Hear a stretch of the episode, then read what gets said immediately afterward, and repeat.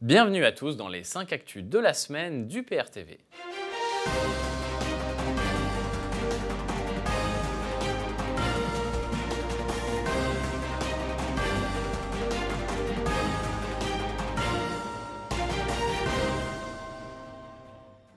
En représailles à l'assassinat de Soleimani, l'Iran frappe des bases américaines en Irak. Des missiles ont été tirés contre au moins deux bases militaires abritant des soldats américains à Aïn al-Assad et Erbil. Téhéran affirme toutefois ne pas chercher l'escalade ou la guerre. L'Iran a choisi de ne pas tomber dans le piège de la provocation tendue par les néoconservateurs qui veulent absolument une guerre avec l'Iran pour justifier les dépenses militaires américaines et maintenir des soldats au Moyen-Orient. Pour autant, le gouvernement de Téhéran devait réagir pour canaliser la colère populaire. Le compromis a été celui d'une frappe mesurée, sans victimes et à vocation dissuasive. Donald Trump joue l'apaisement face à la menace d'une escalade. Le président américain s'est félicité que l'Iran semble reculer. Il a néanmoins donné quelques signes d'ouverture en évoquant la perspective d'un accord qui permette à l'Iran de progresser. Il est difficile de comprendre ce qui a pu motiver la décision de Donald Trump d'éliminer Soleimani. Il est possible qu'il ait été influencé, puis s'étant rendu compte des conséquences, il a choisi la désescalade dans les actes, tout en sauvant les apparences par des déclarations.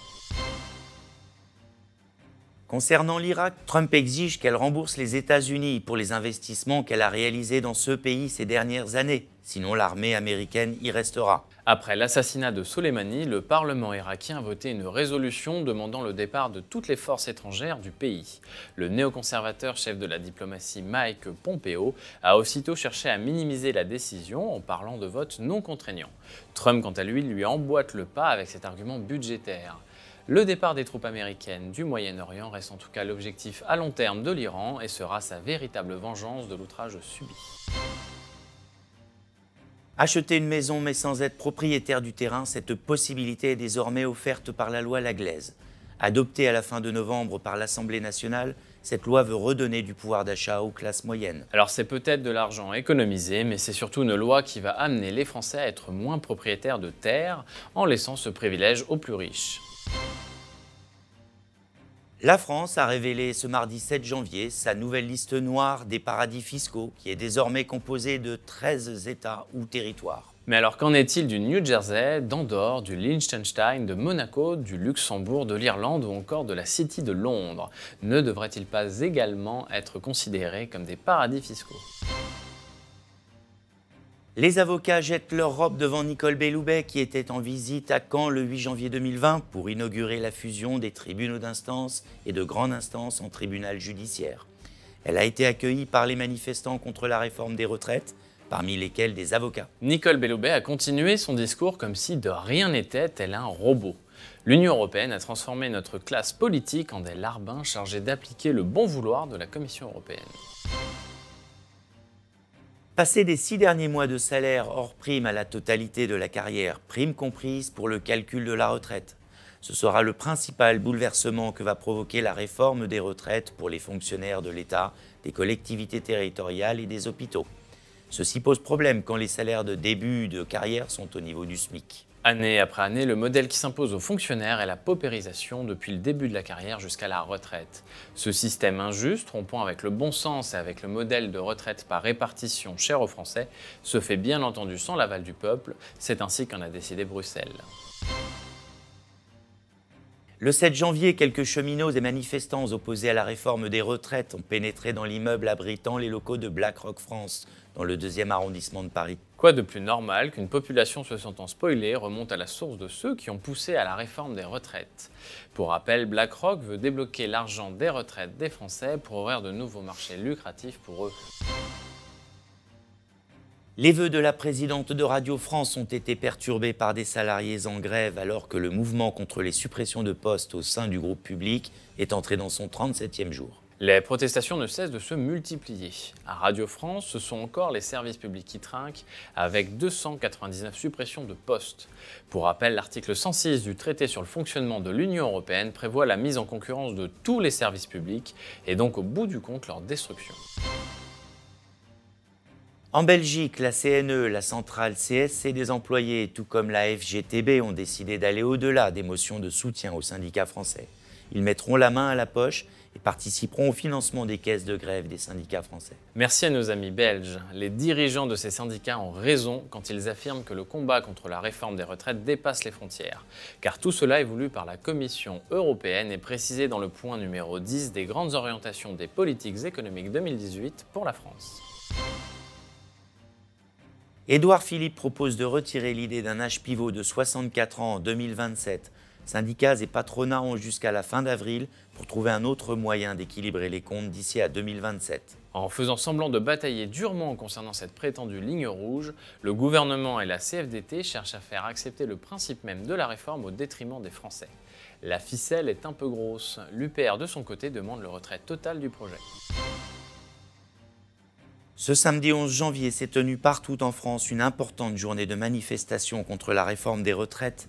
Nous étions dans les cortèges de Paris et Rennes. Regardez. Vous avez vu les premières décisions pour le Brexit, augmentation de 6,2% du SMIC.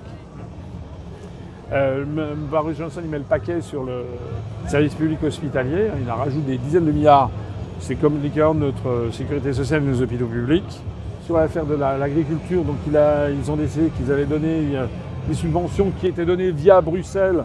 Et c'est une arnaque. Vous savez que le Royaume-Uni donne plus d'argent à l'Union européenne qu'il en reçoit, comme la France. Ah, Donc les gens disent Ah oui, mais nous, on n'aura plus les subventions européennes, mais c'est nous qui les payons. Ah, après, le, problème, c'est surtout que c'est eux qui donnent l'argent, mais c'est surtout pour, pour, faire telle ou telle politique qu'ils ont décidé et qui ne sont pas favorables aux agriculteurs. Donc eux, ils ont décidé, d'abord, ils vont dire C'est ce que nous, on fera. Nous, on donnera les mêmes subventions, mais elles iront directement euh, aux agriculteurs et ne transiteront pas par Bruxelles. Et on favorisera, c'est ce qu'ils ce qu'ils font. Ils vont favoriser euh, une agriculture raisonnée, euh, les terroirs, le bio, euh, le, voilà, les, territoires. Alors on va faire un jaloux à un ami gilet jaune qui. c'est vrai. Ah, il vous admire. Alors attaque s'oppose à la réforme des retraites. Quand on creuse un peu la réforme, on s'aperçoit que c'est complètement pipeau. Ce qui est prévu dans la réforme, c'est que le montant de la retraite soit plafonné à 14% du PIB. Ça, on n'en parle pas. Et à partir du moment où euh, on est dans une enveloppe contrainte de ce niveau-là, euh, avec l'augmentation euh, du nombre de retraités liés à l'âge, il est évident que c'est une réduction à terme de, l'ensemble des retraites. Le gouvernement ne cesse de répéter qu'il est ouvert, mais en fait, il est ouvert à rien du tout, il veut rien lâcher. Donc c'est juste, juste de l'intox. Il y a un gouvernement qui fait beaucoup de communication surtout. On sait bien qu'en embuscade, il y a les fonds de capitalisation qui sont derrière. Et d'ailleurs, euh, euh, sur n'importe quelle radio, euh, vous avez déjà des publicités de préfonds et, d'autres organismes financiers. Vous êtes sur le gilet jaune depuis un an.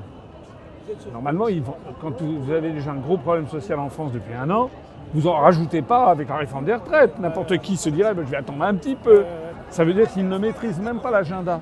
Ça veut dire qu'il y a des forces qui lui disent il faut faire ça, ça, ça et ça. Il a maintenant, il y a un tiers du 8e arrondissement, on n'a jamais vu ça sous la République, qui est neutralisé pour protéger l'Élysée.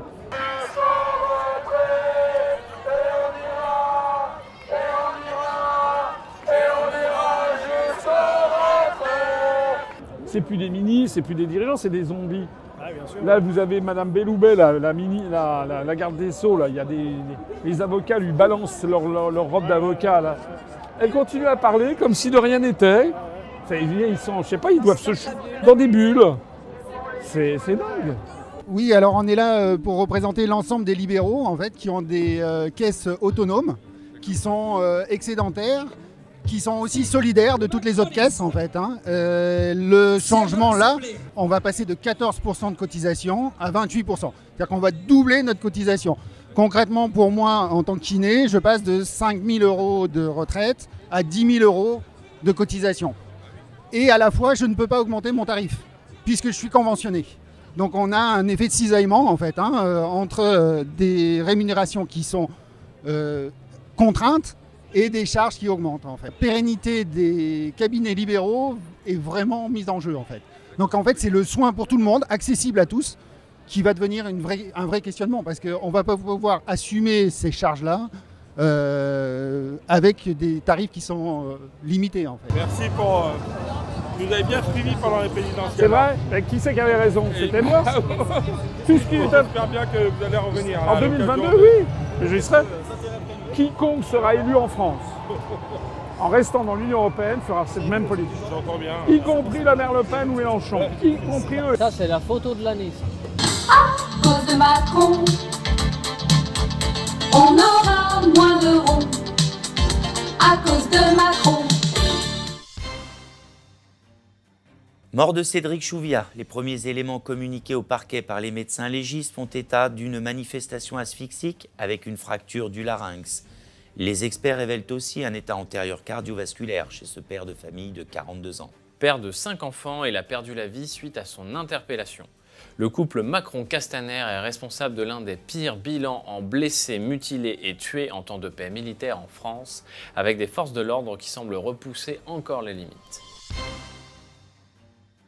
Sur le parcours de la manifestation contre la réforme des retraites à Lyon, au moment d'une altercation entre forces de l'ordre et manifestants, des étudiants qui filmaient la manifestation du quatrième étage d'un immeuble ont été surpris par un projectile. Cette scène a fait scandale sur les réseaux sociaux. Il est incompréhensible que des témoins d'une manifestation puissent faire l'objet d'une telle attaque.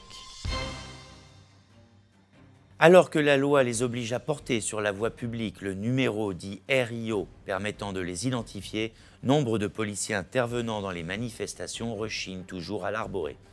Le directeur général de la police vient de leur rappeler cette nécessité. Avoir la possibilité d'identifier un policier en service ou de les filmer relève de la loi républicaine. La direction générale de la police a d'ailleurs rappelé l'obligation pour les policiers de porter leur numéro d'identification. À bout de souffle, la police technique et scientifique est en grève à 80%. En cause, un manque de reconnaissance de la pénibilité et des dangers du métier dont découle un statut désavantageux par rapport à celui des autres policiers. Le nombre de catégories socio-professionnelles vent debout contre la réforme des retraites augmente de jour en jour. Malheureusement, tant que la France est dans l'Union européenne, les directives européennes doivent s'appliquer, et ce malgré la volonté des Français et l'ampleur des manifestations. Les députés britanniques ont donné le 9 janvier, lors d'un vote historique après trois ans et demi de crise, leur approbation finale au texte qui permettra au Royaume-Uni de quitter l'Union européenne le 31 janvier. Saluons l'opiniâtreté de Boris Johnson qui parvient enfin, après avoir négocié à l'automne dernier un accord de retrait avec les 27, à faire ratifier ce même accord par une Chambre des communes nouvellement élue où les membres de son parti sont majoritaires. Airbus s'engage à se développer au Royaume-Uni après le Brexit. Elle a affirmé que l'avenir de ses usines d'ailes britanniques est assuré et s'engage à travailler avec le gouvernement pour développer une activité d'entretien des appareils. On est très loin des prédictions catastrophiques des éditocrates français. Les affaires sont au beau fixe au Royaume-Uni.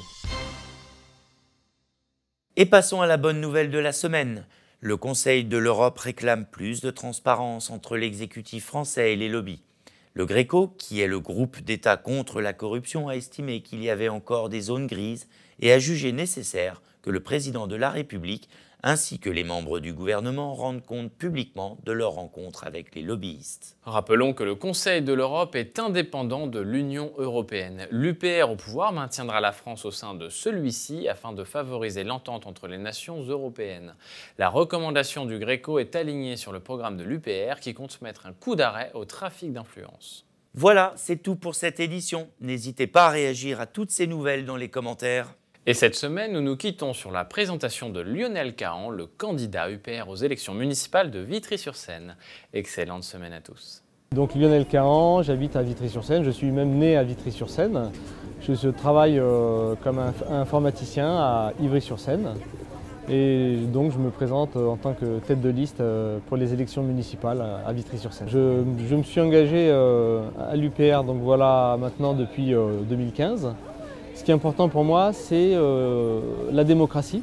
C'est le fait que les Français puissent décider par eux-mêmes, la transparence, euh, le référendum d'initiative euh, citoyenne, la lutte contre la corruption, c'est toutes ces valeurs en fait qui, font partie du génome de l'UPR qui, m'ont attiré. on voudrait rompre avec le, système en place. On a actuellement ben, le Parti communiste qui est là depuis des décennies, on a euh, du coup un certain clientélisme, on a, un manque de transparence. Et je, voudrais proposer quelque chose de nouveau et qui rompe avec tout cela. Alors on voudrait justement mettre en place euh, un référendum d'initiative locale qui permette de, faire participer les, citoyens à la vie locale et euh, mettre en place aussi un certain nombre de propositions qui ont été introduites par Anticor, une trentaine de propositions pour lutter contre la, corruption, mettre plus de transparence, éviter le cumul des mandats. donc des, propositions qu'on juge indispensables pour, euh, voilà, pour que le citoyen puisse faire confiance de nouveau euh, à la politique. Bon, à, Vitry-sur-Seine, il y a beaucoup de gens se, se plaignent euh, de l'insécurité, de, du stationnement en double. Il y a beaucoup de beaucoup d'impunité. Donc ça, c'est des choses sur lesquelles on, aimerait bien travailler, on voudrait travailler. Je pense que l'UPR est une des solutions que, qui pourrait être essayée à Vitry-sur-Seine. voilà, il faudrait essayer un nouveau parti, des nouvelles valeurs. Euh, il faut que les, citoyens euh, essayent d'en savoir plus sur l'UPR. Euh, L'UPR qui, est toujours blacklisté des médias, qui ne passe jamais, ce qui est un signe. donc je, vais, durant cette campagne, montrer quelles sont les valeurs de l'UPR et pour que les le Vitrio puisse, puisse voir un petit peu qu'on existe, qu'on n'est pas un petit parti et dans les prochaines années, on est un parti qui va compter.